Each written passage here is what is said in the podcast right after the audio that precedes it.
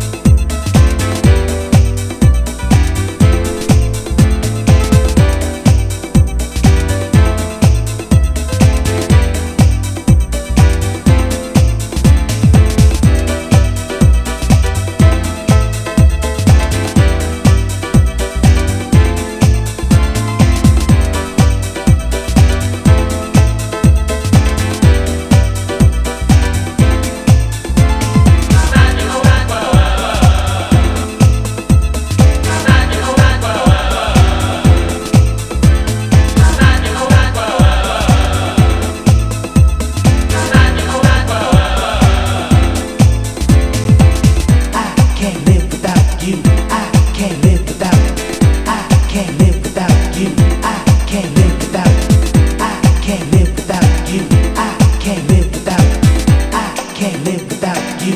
I can't live without you.